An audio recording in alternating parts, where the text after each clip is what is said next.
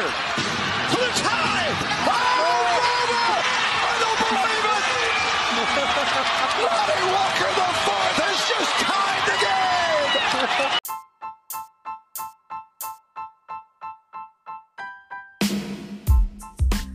Bom dia, boa tarde ou boa noite.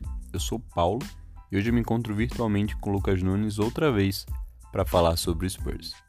O tema de hoje é a juventude dessa equipe e o que nós vimos nos amistosos e o que isso significa para o presente e futuro da franquia.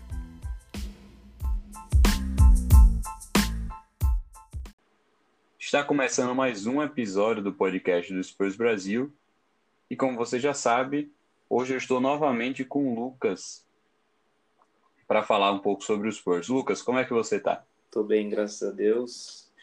É, bom dia, boa tarde, boa noite aí para todos. E você, Paulo, como você está? Estou bem também. Um pouco mais tranquilo hoje com esse jogo, que apesar de que não vale nada, sempre me sinto um pouquinho melhor quando o Spurs ganha e a gente está gravando esse jogo, esse podcast justamente no dia do terceiro amistoso do Spurs. Foi o primeiro que o Spurs ganhou, foi o primeiro que mostrou um pouco mais de performances promissoras.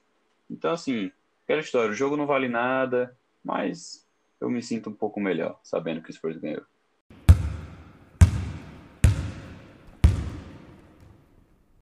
Mas agora vamos entrar ao assunto do episódio, sem muita demora. A gente já falou isso, eu falei, eu na verdade bati um papo com o Michel Vidal no episódio passado. Se você ouvinte não escutou ainda esse episódio, eu aconselho que depois desse vai lá, coloque na sua lista de reprodução ou escute já se puder, porque vale muito a pena, foi muito bom o papo. A gente já falou sobre isso, Lucas, mas eu queria ver um pouco do que você acha disso, né? Da declaração de Popovich. Popovich ele falou algumas semanas que a disputa pelos playoffs esse ano vai ser secundário para o Spurs e que o principal objetivo do time vai ser o desenvolvimento. O que você acha dessa declaração? Você concorda com o Pop?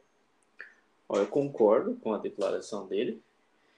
É, conhecemos o, o Pop e dá essa declaração, é, ele consegue tirar o peso do, dos meninos que estão entrando no time.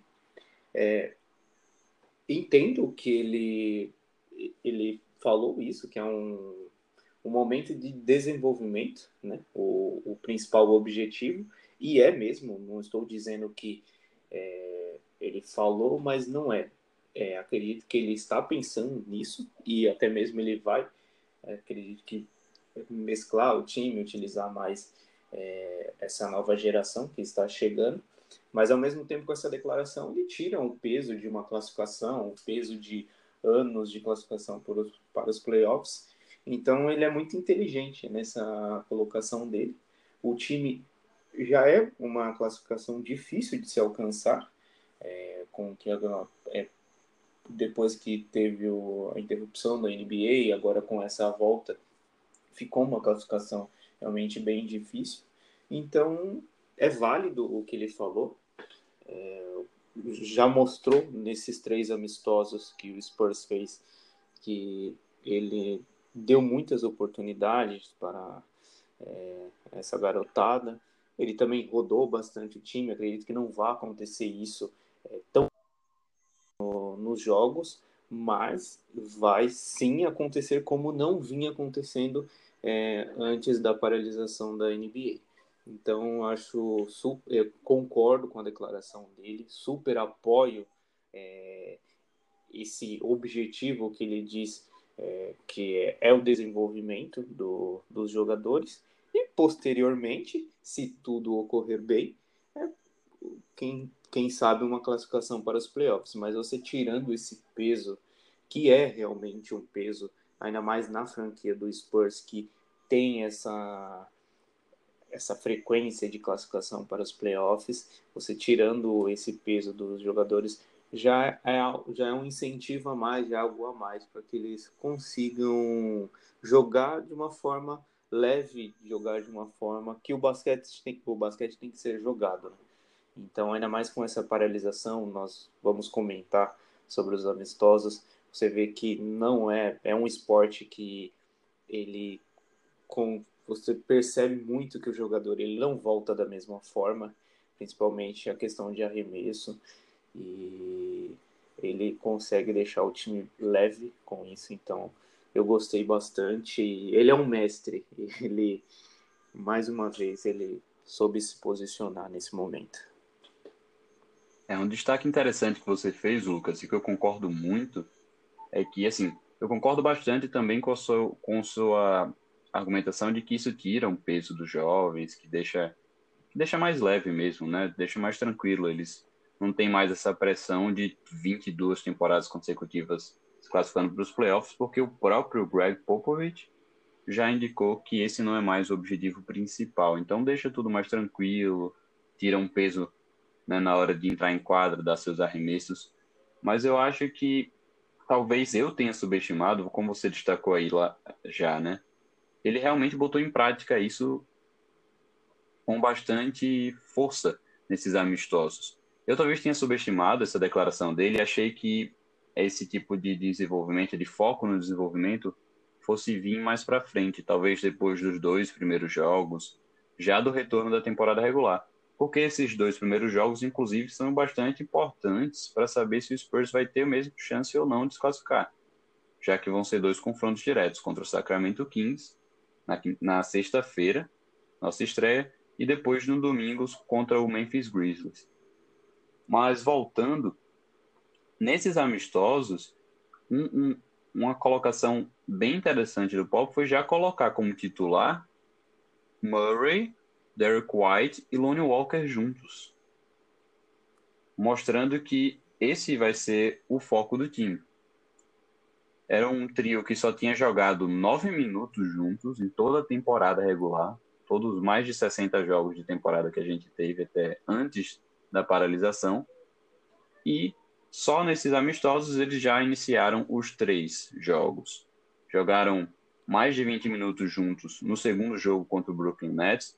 No jogo de hoje, né, hoje no dia da gravação, eu digo, provavelmente no jogo de uns dias antes, se você está escutando, ouvinte, contra o Indiana Pacers. É, esses três jogadores também jogaram muito tempo juntos, por volta de 18, 19 minutos juntos. No primeiro jogo, no primeiro jogo contra o Bucks, a mesma coisa. Então, é um foco da equipe. Tanto ele como os assistentes técnicos já falaram que é uma que é um objetivo também nesse momento dar entrosamento a esses três essas três jovens promessas juntas e ele botou em prática como ele falou. Então, acho que não só concordo com o que Pop falou, como ele já está colocando em prática e nós já estamos vendo um pouquinho dos frutos do que isso, dos frutos que podem vir com essa experiência. Sim, e eles se portaram bem os três juntos, é, principalmente no primeiro jogo. É, depois, quem acompanhou o jogo percebeu que depois realmente o Spurs ele não conseguiu continuar, mas foi depois, é, quando começou é, os três titulares, é, também com Rose e o Pearl, eles se comportaram muito bem, eles estavam até muitas das vezes ficando à frente do placar e independente do placar, eles estavam bem na marcação, conseguiam também é, ataques bons. No primeiro jogo, o Lonnie Walker, também por ser o mais novo, é, não apareceu tanto nesse início que eu estou citando, da titularidade que eles é, começaram no jogo, mas é um trio que na sequência depois nos próximos jogos foi melhorando cada vez mais.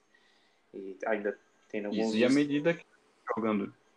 Pode continuar. Ainda tem uns destaques do, do White que nós vamos falar tudo mas eles foram super bens e acho que fica, fica uma esperança muito grande desse desse trio e à medida que eles vão jogando juntos, né? A tendência é melhorar cada vez mais. Nós já vimos nestes três jogos que houve evolução de jogo a jogo. Do jogo do primeiro jogo para o segundo houve uma clara evolução. E do segundo jogo para o terceiro, a, a mudança, a evolução, o crescimento do entrosamento e da, do próprio jogo individual de cada um deles ficou evidente. Sim.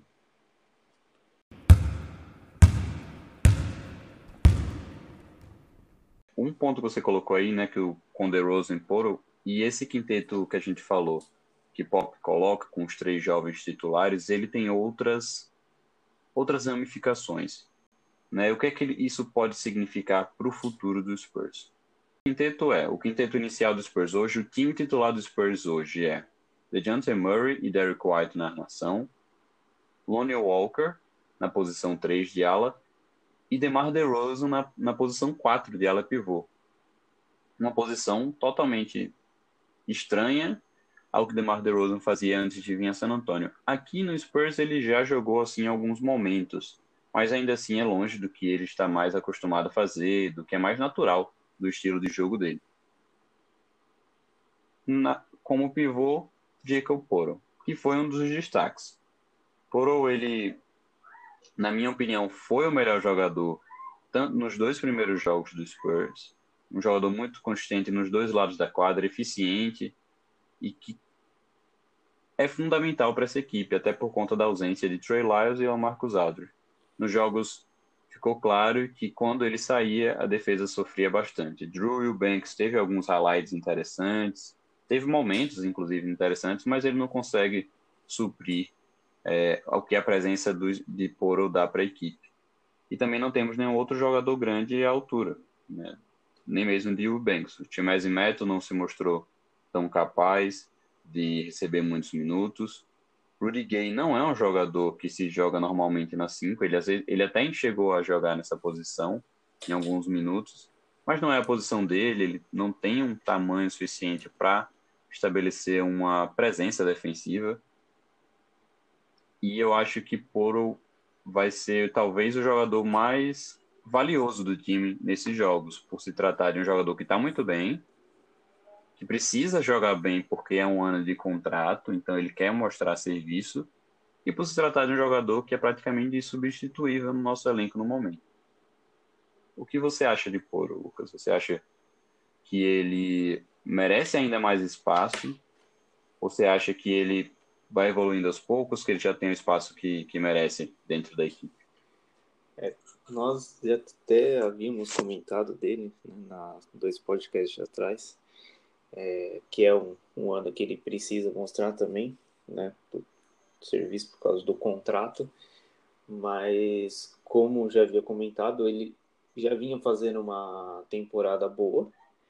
E nesses amistosos ele continuou apresentando um bom basquete que ele já apresentava anteriormente, muito bom na marcação e também na frente, que é a maior, a maior fraqueza dele, também está se comportando muito bem. É, é difícil para ele é, ser o único jogador, é, assim, porque tem o Banks, mas ele sabemos que ele não vai. É, com, talvez ele até vai ter um tempo a mais, é, devido ser o objetivo do Spurs o desenvolvimento, mas ele não tem uma sombra, né, o Pearl, nesse momento. Então, pode ser que é, no decorrer dos jogos ele se desgaste bastante, mas ao mesmo tempo é o, ele vai, acredito que ele vai mostrar bastante o basquete dele, vai ser uma das principais armas é, do Spurs na defesa e também no ataque, porque é, você até colocou a, armação do time titular, nós temos o DeRozan, é, uma posição que é difícil nós vermos ele nessa posição de o quarto jogador, né? Então acredito que vai gastar muito o Pearl, mas é, ele está indo bem e nos jogos ele tem tudo para mostrar que ele pode, como até havia comentado, eu go gostaria disso, que ele deve permanecer no Spurs, vai ser valorizado ainda mais e ser um futuro aí para a franquia. Acho que ele tem muito a aprender ainda com o Tim Duncan é, dentro do garrafão e ele está no caminho certo. É, eu concordo. A gente não costuma colocar Poro entre os jovens promessas do Spurs porque ele chegou naquela troca, ele não foi draftado aqui e ele já tem um bom tempo de liga, ele já tem três anos de, de carreira, tanto que agora vai para um, uma intertemporada em que ele será free agent, né, agente livre, Mas Poro é bem novo, ele tem mais ou menos a mesma idade que, que Derrick White, ele tem 24 anos apenas. Então, Poro é outro desses jogadores que fazem parte do grupo dessa juventude do Spurs atual. Esse é o time mais jovem que Popovich já teve nas mãos desde que começou a treinar. Desde, já faz 22 anos que Popovich treina, né, que é o técnico do Spurs, e esse é o time mais jovem que ele já teve, em média de idade.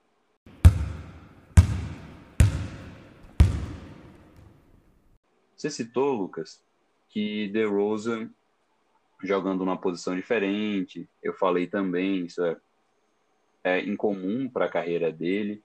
Mas ele fez um bom jogo contra o Indiana Pacers. Os dois primeiros jogos, os dois primeiros amistosos foram um pouco abaixo do esperado de DeRozan. No primeiro ele até fez um bom primeiro tempo, depois foi tirado da, da partida até para botar os, os mais jovens em quadro, desenvolver mas ficou meio evidente que eles ainda não estavam num ritmo tão bom de jogo. Isso pode, isso provavelmente é normal, como a gente vai ver ainda, talvez até nos primeiros jogos da retomada da temporada, porque como você falou anteriormente, nós estamos voltando de um período de suspensão, quatro meses parado. Né? E DeRozan teve essa, teve uma certa dificuldade no segundo jogo, principalmente ele errou muitos arremessos passou um tempo, inclusive, sem tentar muito, né? Talvez até para dar mais espaço para os jovens arremessarem. Mas como você vê isso? Você acha que essa posição para que DeRozan foi empurrado e esse objetivo de desenvolvimento dos jovens do Spurs pode acabar fazendo com que DeRozan queira sair não aceitar a sua sua opção, né, de contrato que ele tem agora? Porque assim, eu estava falando que ele é agente livre, mas DeRozan, na verdade, após essa temporada, ele tem uma player option. Ele tem a opção de continuar com o contrato do Spurs por mais um ano ou de se tornar um agente livre. A expectativa da NBA sempre foi de que ele rejeitasse essa opção, por dois motivos. O primeiro é a possibilidade de pegar um contrato muito alto e até ir para outra equipe, ou até com o próprio Spurs. Mas o segundo é que a próxima, que é a que o número de, de agentes livres de, de, de, alta qualidade no próximo ano, 2021, vai ser muito alto. Então, ele teria uma concorrência muito mais fraca nesse ano se ele se tornasse agente livre, ou seja, teria uma possibilidade muito maior de conseguir um grande contrato, de ir para a equipe que ele escolha, de fato. Então, as expectativas sempre foram essa de que ele recusasse, por conta desses motivos, mas agora com essa pandemia e consequente é, crise econômica na própria NBA, o salary cap, que é o, o espaço que tem né, o máximo de, de, salários, os gastos de salários em geral da, das franquias, vão ser reduzidos muito provavelmente, e agora não se sabe mais se ele vai escolher essa player option e ficar no Spurs por pelo menos mais um ano, ou se ele vai decidir se tornar um agente livre. E aí eu voltando ao ponto, você acha, Lucas, que essas condições, o fato do Spurs estar colocando esses três jogadores no time, na, na equipe titular, Murray, White e Lone, o que acaba empurrando DeRozan para uma posição na qual ele não, não é tão confortável jogando, a posição 4 de ala pivô, e que e o próprio objetivo de desenvolver os jogadores, que acaba tirando alguns arremessos dele. Você acha que isso pode levar DeRozan a decidir ir para outra equipe e não ficar mais no Spurs? Eu acho que vai depender muito do que os outros jogadores vão apresentar. É, o, o Lonnie Walker se destacando, é, White se destacando, Murray também se destacando. É, o DeRozan, acredito que ele vai se sentir que, no caso, a posição, ele voltar para a posição de origem dele vai ficar mais complicado e, consequentemente, é, vai diminuir bastante a pontuação dele, a quantidade de arremessos. É uma posição que eu não gosto de ver ele jogando, é, mas entendo que para essa questão de desenvolvimento, para ter até esses três principais, as três principais promessas do Spurs, é, ele tenha que jogar nessa posição, porque é a que resta é, para ele. É meio que assim, parece que ficou um, meio que a sobra. Estamos falando do melhor jogador da franquia, que hoje é o DeRozan. É, mas ele ficou com a sobra nessa questão de desenvolvimento, de é, testar esses três jogadores é, mais novos é, no time titular. Então, não é a posição, eu acredito também que não é a posição que ele gosta de jogar. A marcação fica mais complicado é, nessa, nessa posição. É, ao marcar e ao atacar também, ele vai ter um marcador é, que sabe marcar melhor. Acho que principalmente o arremesso curto que ele tem. Então, não acredito que ele vai conseguir se destacar da mesma forma como ele vinha se destacando, principalmente na, questão, na questão de pontuação. Mas também ele pode levar pelo lado de ser um professor dos meninos, de é, passar o bastão, mesmo que ele não tenha é, uma grande história ainda no Spurs, mas ele também pode ser essa, essa pessoa, que eu não vejo ele sendo essa pessoa.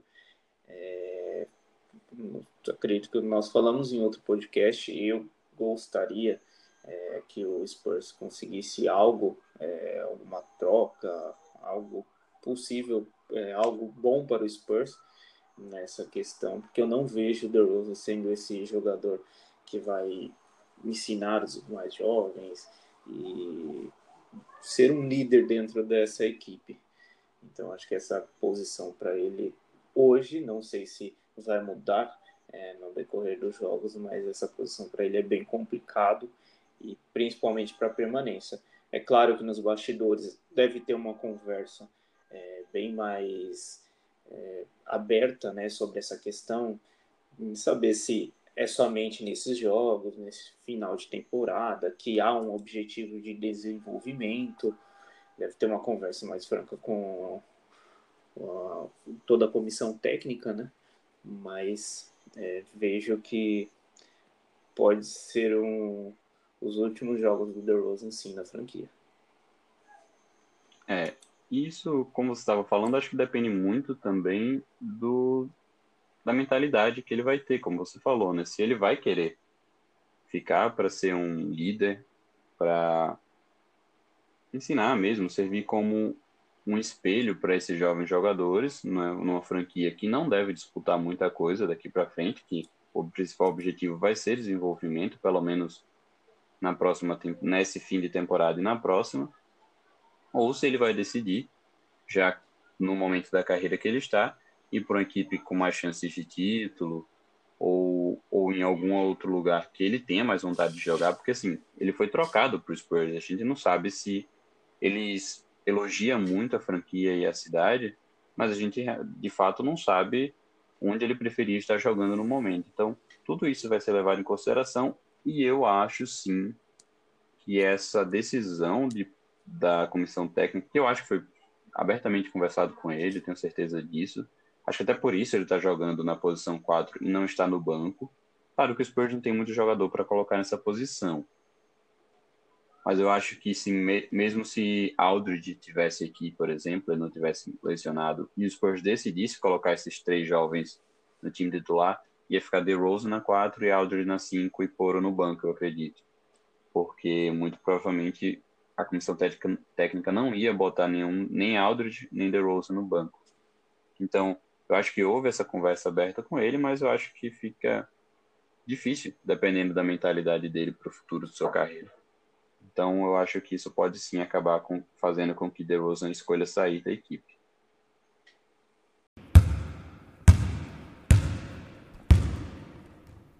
A gente já falou de DeRozan, falou um pouco de Poro e falou de um aspecto geral dos jovens.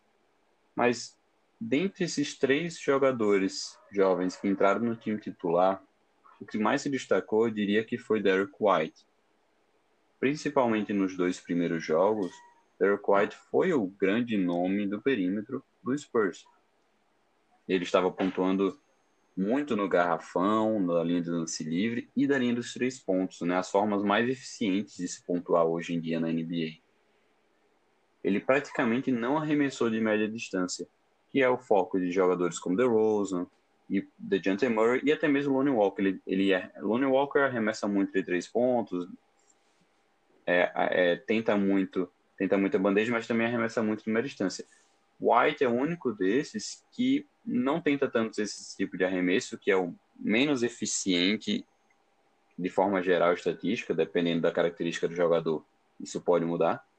E é o jogador que tenta mais bolas de três pontos e bandejas no time do Spurs, e isso resultou em números bastante interessantes para ele, principalmente nos dois primeiros jogos.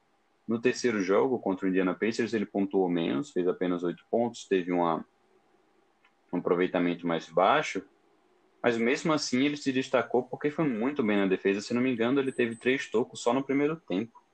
Né? Deve ter tido três ou quatro tocos no jogo como um todo. Ele está sempre presente dos dois lados da quadra. Tem ainda esse problema da inconsistência, mas eu acho que também apresenta um potencial interessante. Mas o que você acha, Lucas? Você acha que White tem realmente um bom, um muito a crescer ainda, ou você acha que ele vai ser daqui para frente esse tipo de jogador que ele já é? Um jogador que em alguns jogos vai ser muito bom e que na maioria deles vai ser um grande defensor e um bom jogador no lado ofensivo da quadra. Nada muito espetacular, mas também nada que vai comprometer a equipe. O que você acha? Você acha que ele é qual desses dois tipos de jogadores?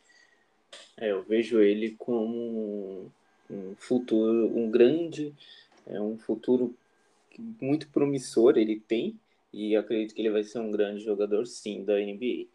É, não acho, é, ó, hoje o, essa, essa questão de um jogo ele ser muito bom, um outro jogo ele não ser tão bom, ou até mesmo oscilar durante uma partida, é normal né, para a idade dele. É, ele, se não me engano, é o terceiro ano que ele está na NBA, né? E ele é um vejo hoje ele o jogador mais completo desses três é, que citamos, até mesmo do Murray, muito por causa da, da perda né, da, da temporada do Murray. Então vejo que o Derek White é o jogador mais completo, ele é um jogador mais inteligente, é, principalmente quando está é, com a bola. Gosto muito do Murray, até tenho o Murray como minha preferência, mas vejo o White hoje mais pronto é, para jogos decisivos, principalmente muito porque ele mostrou é, no final da temporada passada, no, nos últimos jogos contra o Denver. Então, ele vai crescer bastante ainda. Eu acho que é só o começo do que nós, o que nós estamos vendo dele. Acho que a torcida do Spurs vai, ele vai trazer muitas alegrias é, para nós.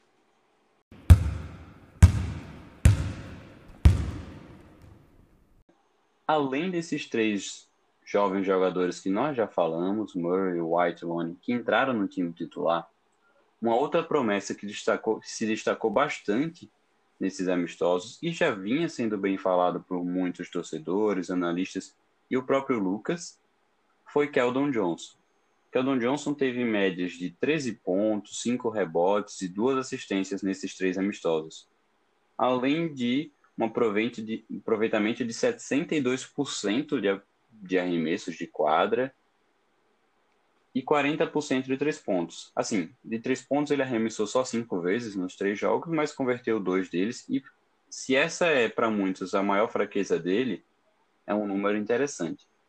Mas eu acho que o principal fator assim, interessante é que ele arremessou 17 lances livres nesses três jogos. Para a quantidade de, de minutos que ele teve, né? Ele jogou pouco tempo nesses três jogos, se for comparar com um, uma minutagem padrão de um jogador de rotação da NBA. Ele arremessou mais de cinco lances livres por partida, o que é muito para um jogador como ele. Desses 17, ele converteu 12, ainda não é um aproveitamento ideal, 70,5% de aproveitamento, mas já mostra que ele tem bastante agressividade, não tem medo de infiltrar. Isso foi um ponto bastante relevante desses três jogos. E está pontuando, está pontuando lá dentro, no garrafão, está pontuando também de três pontos uma vez ou outra, e principalmente está mostrando uma grande, um grande potencial defensivo. Ele já tinha mostrado isso algumas vezes no, nas oportunidades que teve na NBA, inclusive marcando bem Luca Doncic em certos momentos, mas nesses três amistosos ele mostrou que não foram só flashes e que ele é sim um grande, vai ser um grande defensor. Mas o que você me diz, Lucas? Você acha que Keldon Johnson está jogando bem assim? É uma surpresa? Você acha que eu estou tendo uma super reação, né? uma, uma reação exagerada ao que ele jogou nesse último jogo contra o Indiana Pacers, em que ele fez 21 pontos, converteu 7 dos 8 arremessos que tentou? Ou você acha que ele é isso mesmo, que ele não é uma surpresa? O que você me diz sobre isso? Então, é uma surpresa é, para os torcedores que não acompanham o Austin Spurs, é, não acompanha a questão do desenvolvimento e o que as pessoas falam do Keldon Johnson. Então pode ser uma surpresa para a torcida que acompanha, não acompanha tão frequentemente assim o Spurs, é, não chegou a ouvir falar muito desse jogador, tem outros jogadores que são mais citados, então talvez por isso pode ter sido uma surpresa. Mas nós já até falamos em outro podcast, ele, é, para mim falar sobre ele, ele é o meu jogador, é o queridinho meu desse, dessa nova geração. É, eu vejo ele num potencial maior do que todos. Ele, a, a defesa dele, ele na defesa, ele é muito bom. É, ele é muito atlético e ele também no ataque, como você citou, é, ele teve 17 né, arremessos livres. Ele infiltra demais, ele não tem medo de infiltrar e é muito bom nesse último jogo. E ele é... finaliza muito bem em contato, né? Ele Sim. além de não ter medo, infiltrar e acabar sofrendo falta, ele faz muito das jogadas, ele faz muitas jogadas de cesta e falta, em que ele, que ele converte a bandeja e ou floater e ainda assim sofre a falta. Quando ele não consegue converter, ele pelo menos vai para o lance livre para converter dois ou às vezes um dos arremessos, mas ele, como você falou, ele não tem medo, ele é bastante agressivo e infiltra muito bem. Sim. E nesse último jogo, é, foi possível ver, ele fechou o jogo com três assistências. É, em duas assistências que ele dá, você percebe que ele é um jogador inteligente também, que ele, quando você vê o estilo de jogo dele, quando ele tem a bola, você acho que ele vai infiltrar todas as vezes, vai derrubar quem ele vê pela frente, mas não, ele ele mostra acredito muito por causa da franquia treinamento que ele é, vem, a comissão técnica vem trabalhando com ele. Ele tem esse pensamento de passar a bola no, no melhor momento. É assim, é como eu falei, eu sou muito suspeito por falar dele. É, é um jogador que eu gosto demais. É, quando o Spurs escolheu ele, eu fiquei muito feliz, muito feliz é, principalmente ainda que foi a segunda é, escolha, é, mesmo depois da primeira escolha, ainda teve a oportunidade de escolher esse jogador e o Spurs escolheu e esse vai ser um grande estilo. É, como você falou, talvez seja uma surpresa para quem não conhecia ele muito bem antes, porque ele não teve tanta oportunidade assim durante a temporada regular da NBA. No time principal do Spurs, ele teve na D-League pelo Austin Spurs. Inclusive, foi selecionado o melhor jogador da conferência na D-League até o All-Star Game, né? Não sei se é exatamente até o All-Star Game, mas eles fazem uma premiação da metade da temporada lá. E na primeira metade da temporada, ele foi selecionado o jogador da conferência, ou foi para o time ideal da conferência, agora não me lembro exatamente. Depois a, ele passou a ter mais oportunidades no San Antonio Spurs mesmo, no time principal na NBA, e aí foi justamente quando houve a suspensão, a gente não conseguiu ver no que ele realmente se tornaria. E parece que pode ser que a gente veja agora nesses oito jogos para terminar a temporada da NBA.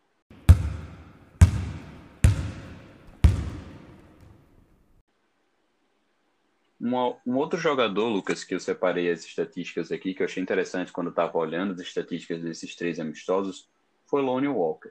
Porque eu coloquei aqui em outros podcasts, não sei se foi que eu falei com você ou se foi no anterior mesmo com, com o Michel, mas eu coloquei que para mim um dos pontos de Lone Walker é que eu acho ele com potencial bastante elevado, gosto muito dele, do jogo dele, mas que ele ainda está muito inconsistente. Foi isso que eu coloquei. E o que foi muito interessante de observar foi que, pelo menos nesses três amistosos, que se tratam de jogos depois de quatro meses parados, que foram jogos justamente para testar, então espera-se uma inconsistência um pouco maior, um pouco mais de arremesso, está sem ritmo de jogo. O New Walker mostrou, se mostrou bastante consistente nesses jogos. Nenhum dos três jogos ele fez 20 pontos, como Keldon Johnson fez no jogo contra o Indiana Pacers. Mas mesmo assim ele teve a mesma média de pontos que Keldon Johnson ele teve média de 3.3 pontos por partida. E fez basicamente a mesma quantidade de pontos em todos os jogos. No primeiro jogo, ele fez 14 pontos contra o Bucks, um dos principais jogadores, inclusive, contra o Bucks. Ele estava jogando. Ele teve um primeiro tempo muito ruim, não fez nenhum ponto no primeiro tempo. Esse foi o único momento que eu diria de inconsistência dele. Mas foi o primeiro tempo, depois de quatro meses parado. E aí, a partir do segundo tempo, ele conseguiu pontuar bastante e desde então, nos, nesse segundo tempo do primeiro jogo e os quatro tempos seguintes, né, nos dois jogos seguintes, ele foi muito bem. Foram 14 pontos no jogo, 14 pontos no outro e 12 no outro. Todos eles com 50% de aproveitamento em cada um nos arremessos. E outra coisa que eu queria colocar é que em todos os jogos também ele teve no mínimo 50% de, de aproveitamento nos arremessos de três pontos. Ele, no primeiro jogo ele arremessou 3 e converteu 2. No segundo ele arremessou 4 e converteu 2. E nesse último agora ele arremessou 2 e converteu 1. Ele não é um, um arremessador de... Ele não é um jogador que vem arremessando tantos arremessos assim de 3 pontos. Mas os que ele vem arremessando, eles vêm convertendo bem. Aquela bola da zona morta dele de 3 pontos está se tornando uma, uma conversão consistente de arremesso. É um arremesso bem confiável do Spurs. Quando o DeJounte Murray ou o DeRozan invadem ali a área, eu acho que teve umas duas jogadas assim no jogo contra o Brooklyn Nets, ou quando o Derrick White entra também. Ele ali na zona morta, se estiver livre, é praticamente automático. Bola na mão dele, três pontos para o Spurs. Isso, se ele evoluir um pouquinho isso daí, eu acho que vai ficar bastante letal ofensivamente. E além disso, ele tem um potencial defensivo bem interessante por conta das suas características atléticas.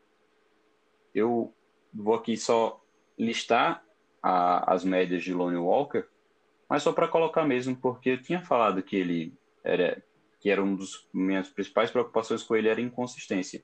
E ele está mostrando ser bastante consistente, pelo menos nos amistosos, e eu acho que com esse novo papel dele dentro da equipe como titular, ele pode é, ser um pouco mais consistente, jogar um pouco melhor nesses oito jogos de retorno da NBA. As médias dele foram, como eu já falei, 13 pontos por partida, 2 rebotes, 2.6 assistências, meio toco por partida mais ou menos, em três jogos isso não é muito relevante. 50% de aproveitamento, ele arremessou 30, ele teve 30 arremessos nesses três jogos e converteu 15 e 55% no, no, de aproveitamento nos arremessos de três pontos. Foram poucos, foram nove, né? uma média de, de três arremessos por partida, mas converter 55% está ótimo, é mais do que a metade, para arremesso de três pontos está muito bom. Ele converteu todos os lances livres que tentou. Não foram tantos, foram 10 a menos que Keldon Jones, por exemplo, que arremessou 17, mas ele converteu todos que tentou, isso também é bastante interessante se ele for um pouquinho mais agressivo, invadir um pouco mais o garrafão e tentar mais vezes cavar falta mesmo, ou tentar a bandeja difícil, como o Keldon Johnson tenta, ele tem um potencial interessante, já que ele é um bom arremessador de lance livre. Mas e você, Lucas, o que acha de Lonnie? Você concordava, concorda comigo de que é, a inconsistência é um dos piores problemas dele? Como você vê? Você já disse que Keldon é o seu queridinho desses jogadores o que você vê em Lone? Você acha que ele tem um muito potencial? Você acha que ele não vai ser esse jogador tão grande que muitos esperam? O que você acha dele? É, como você citou, acho que o maior problema dele é a inconsistência.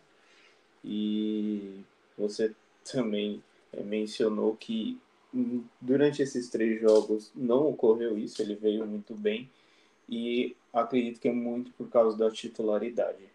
É, você entrar no decorrer de uma partida onde já tem jogadores mais quentes, você entra e muitas das vezes ele entrou é, quando o Spurs estava atrás do placar, ou ele entrou, ele já saía, dois minutos ele saía, às vezes ele voltava.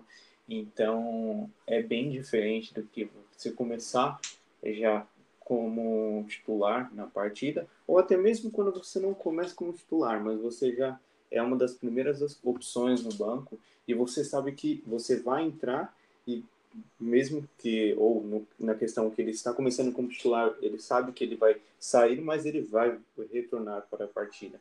Não é como vinha acontecendo nos jogos anteriores, que dependendo da forma que ele entrava, até mesmo quando, era, quando ele entrava bem, mas muitas das vezes ele errando uma ou duas bolas, o Pop já colocava ele no banco e já não retornava, retornava mais com ele para a partida.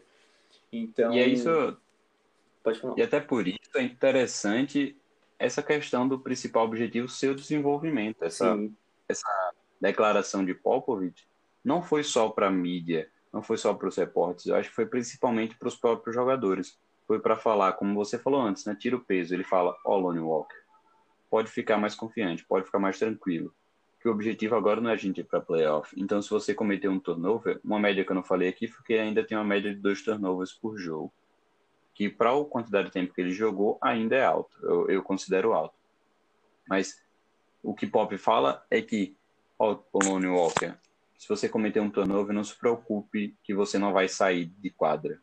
Melhore, procure melhorar na próxima posse de bola, mas continue jogando, continue confiante, ah, dê o seu arremesso da zona morta, invada o garrafão para infiltrar. Eu acho que ele fala isso.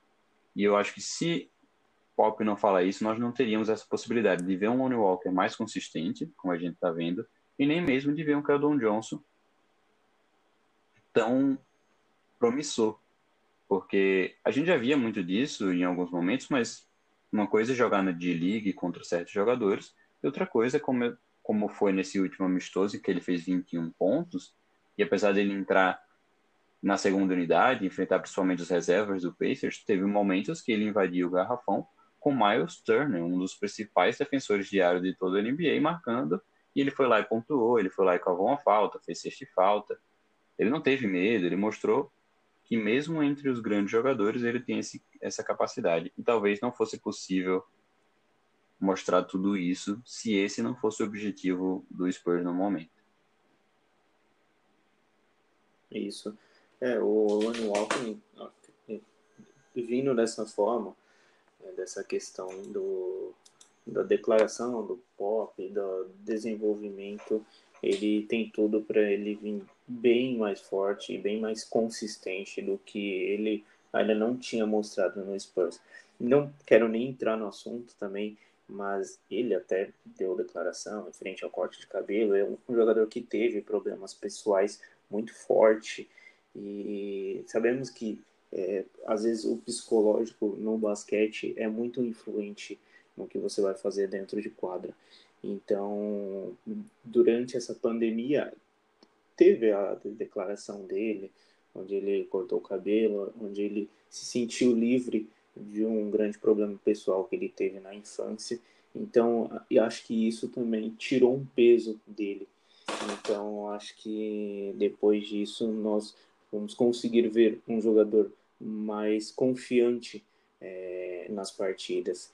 Então, essa também é um dos motivos da, de ele estar mais consistente nos jogos. Eu sei que, como nós já falamos, são amistosos, mas tem tudo para que a partir de sexta-feira, né, próximo jogo, até o final da temporada, ele se manter é, com uma pontuação boa, com uma marcação boa e sendo bem mais consistente e importante para o Spurs nesse momento.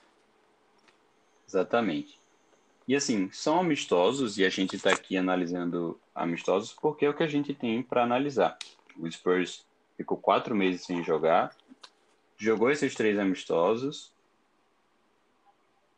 e foram, foi basic, basicamente a primeira vez em que esses jovens tiveram essas oportunidades. Antes, o objetivo da franquia era outro, como a gente estava falando, próprio Popovich divulgou que esse é um novo objetivo da franquia, portanto, a única coisa que a gente tem para observar até agora são esses três jogos. Por isso que a gente está aqui fazendo talvez uma análise talvez muito aprofundada desses três jogos, ou fazendo uma reação talvez grande demais, ou mas é porque é o que a gente tem para analisar.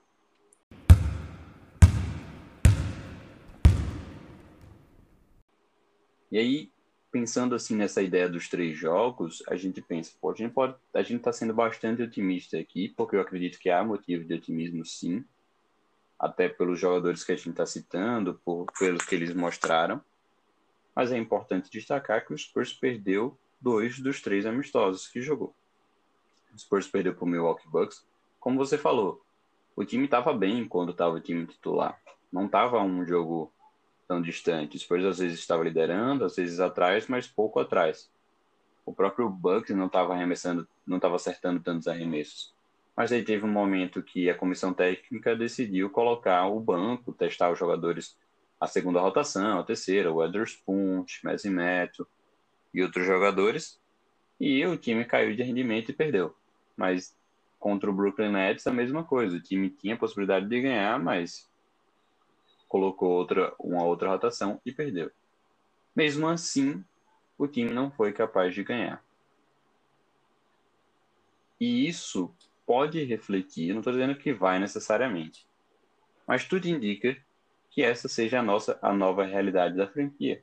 O principal objetivo é desenvolver os jogadores e isso não necessariamente resulta em vitórias.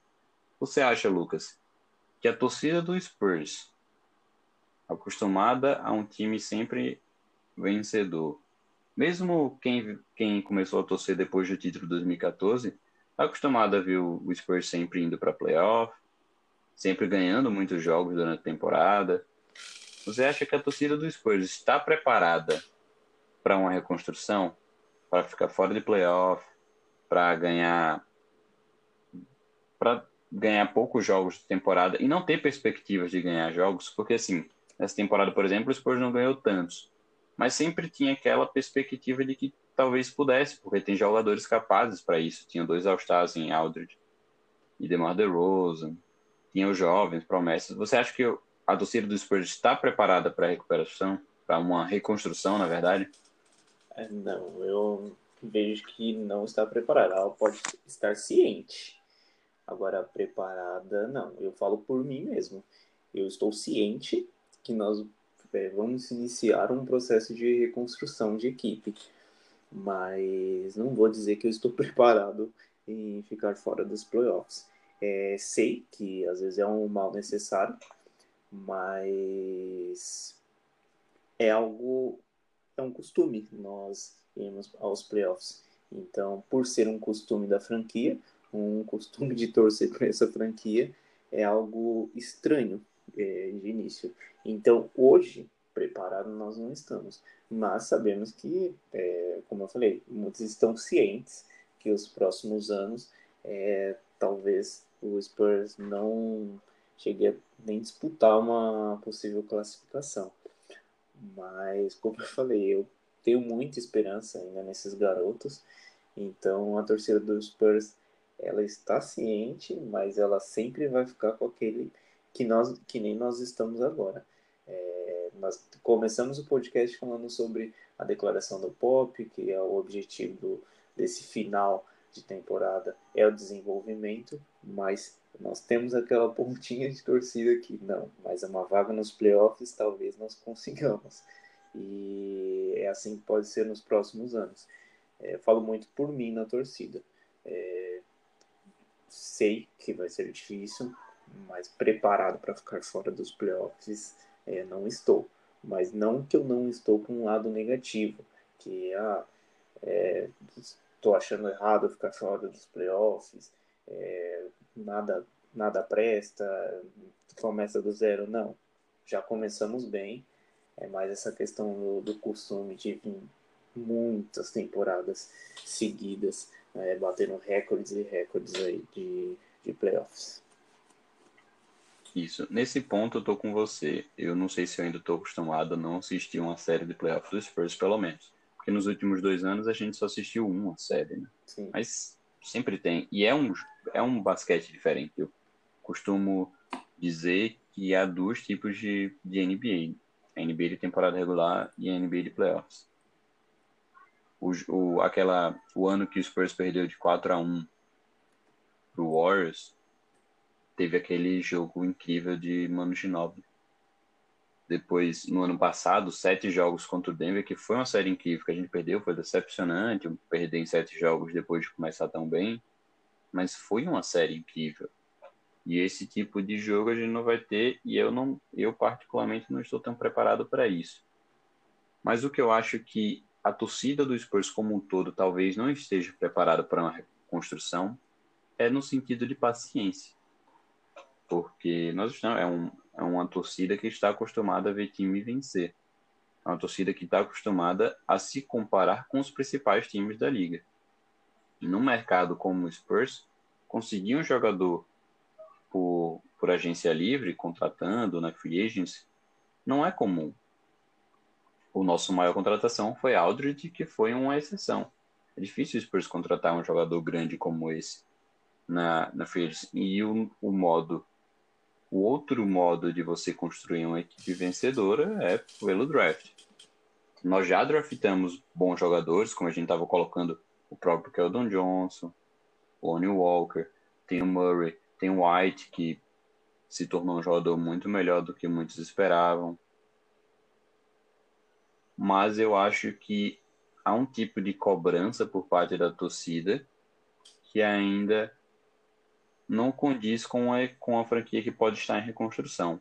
Eu digo isso, por exemplo, o próprio modo como se trata de Dejounte Murray, por exemplo, que eu reconheço que ele é que ele tem muitas falhas no seu jogo, que ele é inconsistente em certos aspectos, mas o jogador ficou um ano lesionado, retornou, estava bem, estava no seu momento mais interessante da temporada quando houve a suspensão, mas é, não é tratado, na minha visão, com a paciência que merece. Por se tratar um jogador jovem, um jogador que passou pelo tempo de lesão que passou.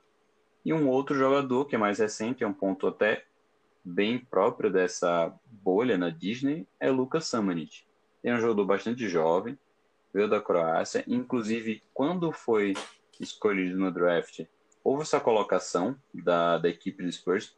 R.C. Buford, que era o gêmeo do Spurs há um tempo atrás, já não era no, no momento do draft, mas ele comenta, né? Ele foi o, o ele foi o homem por trás da, do, da escolha, um dos, né? Das escolhas de Tony Parker e Manu Ginobili, por exemplo. E ele, quando selecionou Lucas Samit, ele fala que a seleção de Lucas Samit não foi porque ele era o melhor jogador necessariamente disponível ali. Foi porque ele viu um potencial, eles viram um potencial incrível nele mas que estava evidente que ele tinha muitas características ainda a melhorar e que eles estavam selecionando ele justamente para trabalhar nessas características que eles acreditam que podem ser trabalhadas para que isso se una às características próprias dele que são incríveis e que de potencial para ele se tornar um grande jogador no futuro. Eu vejo que ele com 19 anos nessa primeira numa temporada no Austin Spurs que ele foi bem mas que teve mais turnovers do que o esperado, não está se destacando muito com o Keldon Johnson, ele já vem se recebendo uma quantidade de críticas pela torcida que eu acho que não condiz com uma torcida de equipe que está em reconstrução. É só um ano. Ele mal ele nem jogou na NBA ainda de verdade. Ele jogou esses amistosos, foi mal, não fez nenhum ponto, por exemplo. Só arremessou mesmo hoje, só tentou arremessos hoje, mas um jogador que está recebendo 3, 2 minutos por partida nesses amistosos, no momento que ele é desenvolvimento. Então, acho que assim, eu acho que caberia mais paciência para ele. O que você acha? Você concorda comigo ou você discorda totalmente de mim nesse sentido? Não. O que você acha de Lucas Sammons? Concordo, essa questão da, da torcida, hoje nós tamo, temos uma torcida que realmente é impaciente é, com o time, com os jogadores, é, essa questão do Luca é, perce, é, a percepção ficou muito grande que a torcida é, não tem paciência, é que é muito diferente a escolha do Spurs com a escolha de qualquer outro time na NBA. E ele realmente foi uma escolha que nenhum outro time escolheria na primeira rodada do draft. E é por isso que o Spurs ele teve jogadores como o Parker, que ninguém também é, dava nada. Então, é um jogador que eu vejo que, assim, não tem nem muito o que falar dele. Ele é totalmente, ele ainda vai evoluir demais. Ele não é um jogador pronto para NBA, mas o Spurs escolheu ele, como você já falou, sabendo disso. É, o Spurs não, não escolhe o jogador para jogar é, no time principal no primeiro ano, até mesmo às vezes no segundo ano. Nós vemos isso pelos jogadores que nós temos hoje no time, White, Murray, Tony Walker, todos foram assim. E o Luca vai ser mais um que vai ser assim. É que o Kelton Johnson, ele tá meio que pulando uma etapa, porque ele é um jogador muito bom e por ele ser atlético, ele já conseguir, é, já está conseguindo é, lidar com a NBA atual. Mas não quer dizer que o Luca foi escolhido primeiro, que ele é, tem que ser usado primeiro, ou que ele é melhor do que o Kelton Johnson e ele é uma decepção na escolha. É, é uma paciência que nós temos que ter. É um jogador é, totalmente é, é, é, cru e que vai se adaptar ao, à franquia do Spurs.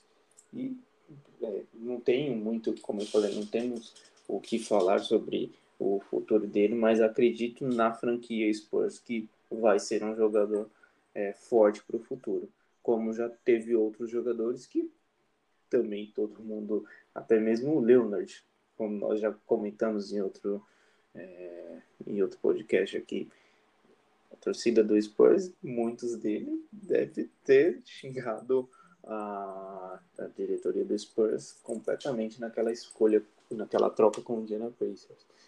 E depois nós deles. vimos o que, que aconteceu. Então, é normal. Mas, assim, a- também a, a questão da torcida do Spurs ser impaciente, por um lado, eu entendo. Porque é o que nós estávamos falando. É uma torcida acostumada. Acostumada com títulos, acostumada com classificações e acostumada também com escolhas de draft que são jogadores é, que são de futuro Hall da Fama.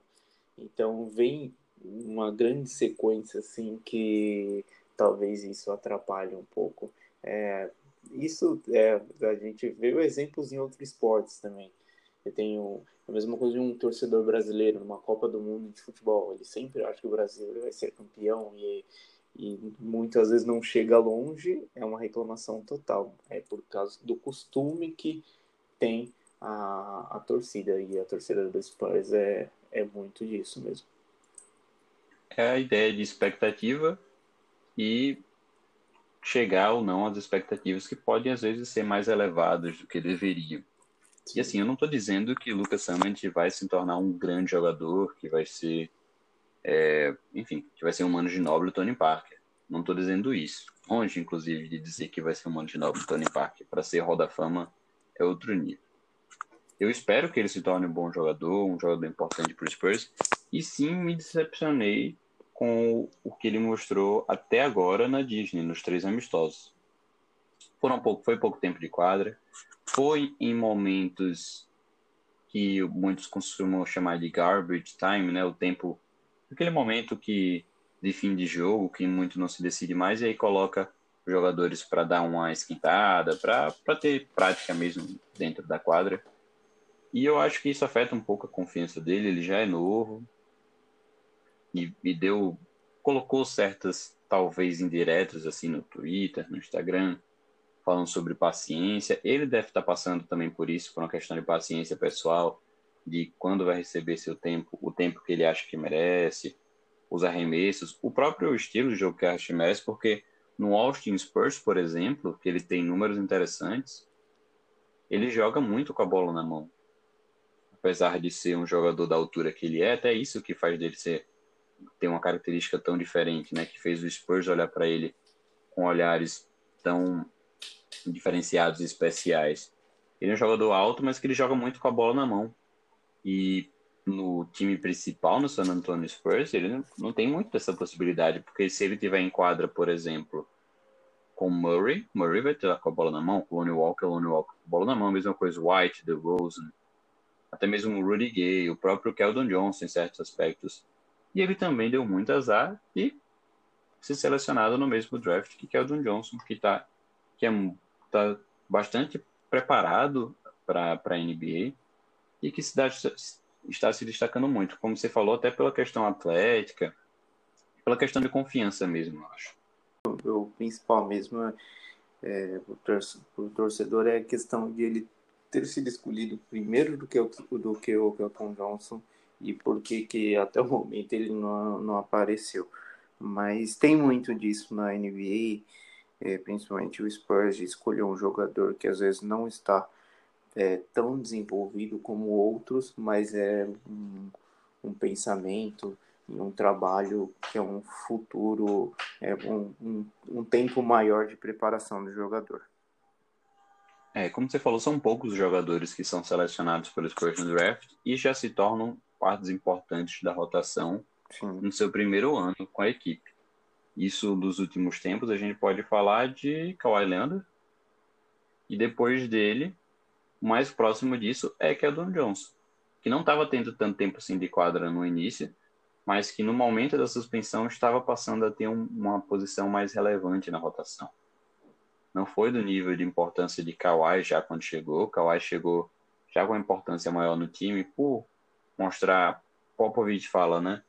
É, o que ele chama de ética de trabalho, work ethic, né? Que seria um, seria na verdade um, uma propensão a estar treinando, a estar melhorando seu jogo, a estar sempre se desenvolvendo individualmente. Kawhi tinha muito disso e por isso teve tanto espaço já logo de cara no, no time titular nas rotações principais e que o Don Johnson estava mostrando muito disso no momento da suspensão e pelo visto, né, pelo que a gente tem falado, pelo que a gente tem analisado, está mostrando isso agora também na Disney nesses amistosos.